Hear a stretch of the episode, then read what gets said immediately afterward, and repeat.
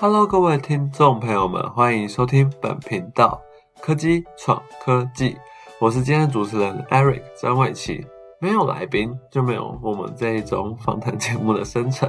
因为以我们这种节目而言，我们必须要去开箱我们所要看到的职场嘛，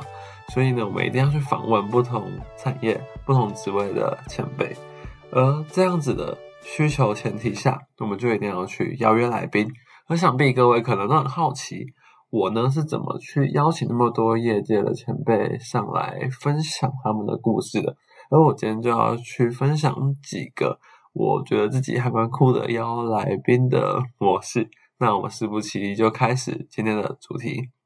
首先，第一种邀请来宾的模式就是很传统的，其实我也没有。去用寄信，因为我觉得寄信，其实我也不知道那些前辈、这些职人的信箱是什么，所以我唯一的一个方法就是透过 LinkedIn。我一开始找的来宾都是来自于 LinkedIn，而我的模式呢，就会是先写好针对想要去访问他的访纲，然后在设计完访纲以后呢，就是去加他好友，因为我设计访纲，我一定要去从了解这个。前辈的，他不管他的职位啊，他的职位可能他在 LinkedIn 上面的底下叙述说他做了什么、些什么，然后再去切入，去用问题引出一些答案来。然后同时我也要去了解他过去，等于是对这个人做详细的身下调查，这样才能写出一个好的访纲。而我觉得呢，如果今天我的访谈只是直接跑去问人家你要不要接受我访问，人家一定觉得莫名其妙。所以我的一个中心主旨就是，我一定要先设计好访纲，我才来去做邀约动作。所以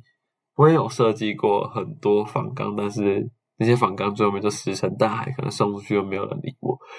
嗯我每次都是用这个方式去邀到来宾，然后所以我一开始的几个来宾，像 K C 刘光俊，当初他是微软的，也现在也是微软的专案经理，然后还有像是 Rex 王王俊平前辈，他是 VMware 那边的技术顾问，呃，他们都是透过 LinkedIn 我写好访纲后去邀请他们。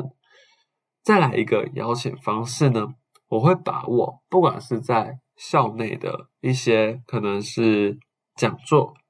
可能是夜市的一些必修课，应该是不能说夜市的必修课，是我们的必修课。我们的老师邀请夜市来分享，亦或是我会去参加外面举办的一些讲座活动课程。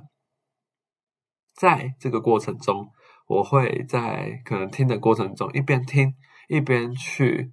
吸收可能来宾要讲的一些分享的主题，我觉得很有趣。那以及去了解这来宾的过去。一边去在这可能短短的，不管是一小时、两小时、三小时之内，去写下访纲。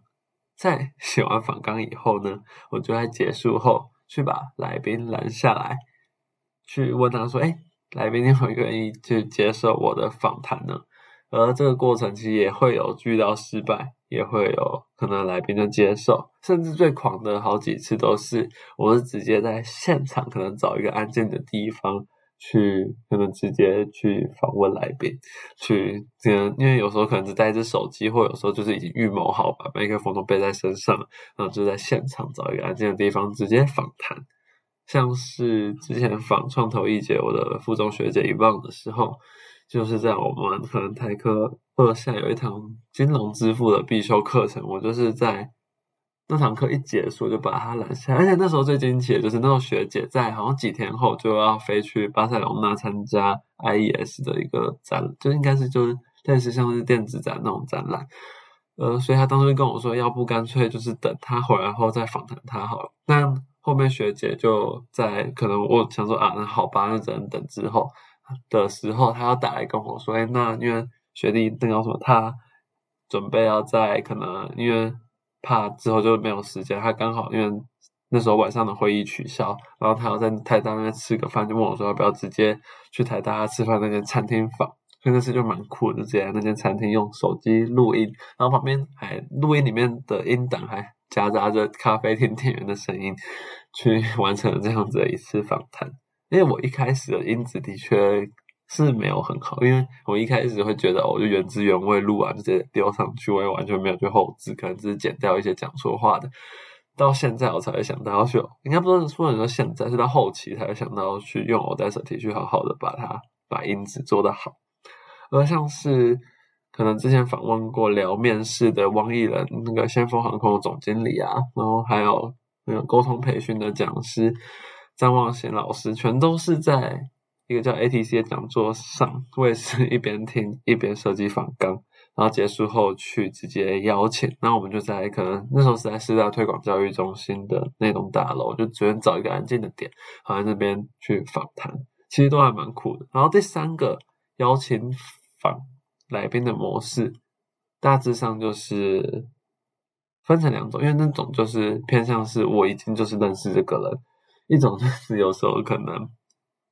找不到人，然后就是我会邀请一些可能我觉得他们是我的好朋友，他们同时也在一些领域，不管是他们是一些他们优秀的实习生，或者是他们是一个 NPO 的创办人，或者是他们参与 NPO，然后做的有声有色，我就邀请他上来分享。而且其实我觉得邀邀请他们上来，就是因为我觉得他们距离我们比较近，像我就可以跟大家预告，接下来我们即将邀请的是可能有听我听众的，也可能有是像。台小台湾青年职业创新协会里底下的一些成员，或者是他底下的 STI 计划这个组织的成员，之后就会邀请像是刘义群啊，然后彭子昂以前是 K Resume 的猎头实习生，现在是负责的是台小底下 TIC 实习影响力计划，然后还有像是在同时一边教书又一边是生涯教练的。苏颜上来分享，可能就是像是双声道之间系列的部分，而另外一个会能够让来宾上来分享的模式，就是我会去找企业谈合作，就是去，因为我现在角色会定位为需要去透过声音建立工作的场景，帮企业去推广职缺，亦或是建立雇主品牌，所以我之前就有去找像金城资讯啊，会访他们的后端工程师，帮他们。宣传他们的智慧金融学院，就是他们一个办的一个职缺的概念。然后还有同时也会去，然后也有去跟维新科技啊，然后还有人保电脑去提案，跟他们合作，帮他们透过访谈工作者去建立雇主品牌。像之前访的机构工程师 SOP，跟他聊机构工程师的日常。以及访人保电脑的外派工程、外派数据工程师、哎，资料工程师楼轩，那些都是透过这样子企业去提案谈合作去得到的一个机会。然后这边额外分享一下，其实我觉得我自己跑去跟企业做陌生开发模式也都是蛮酷。之前就有提到，在跟那个四十一级的 David，那新创那个图灵。证书的商务长聊的时候，就有去聊到这一点，就是我们的商务拓展模式其实还蛮像，就是我会把握很多活动机会，像我之前在大二下的时候，就是把握可能那时候是台科大就业博览会。我就是去带着自己，同时也是就是让自己是求职者的身份去填完他们要求我填的履历。结束后，我就跟他们说：“哎，我除了是学生以外，我也是一个 podcaster，而我有这样子的行销服务去帮你们干嘛干嘛。你们有兴趣跟我合作？所以，我我觉得我是在那个过程中，算是 让自己越来越大胆的，就是去把握住任何机会。那时候金城资讯也是这样子谈到的。”呃，就是在那个过程中，其实也会遇到挫折，但是就是一次一次尝试，就是你也会大概知道说，就是你遇到挫折的时候，你就下一次、下一个、下一个，因为你绝对不能有放弃的机会。好，那以上就是我大概分享了一下我之前去怎么去邀约来宾啊，怎么简单讲一下我又怎么去谈到一些合作的部分。因为之前主要会讲的主题，一个就是。因为来宾有的时候等到下周，他就才有时间排空去访谈他。然后另外一个原因，就是因为之前真的有人跟我敲完过，说还蛮好奇，就是我到底怎么邀到这些来宾。那以上就是我们今天科技闯科技的内容，谢谢大家。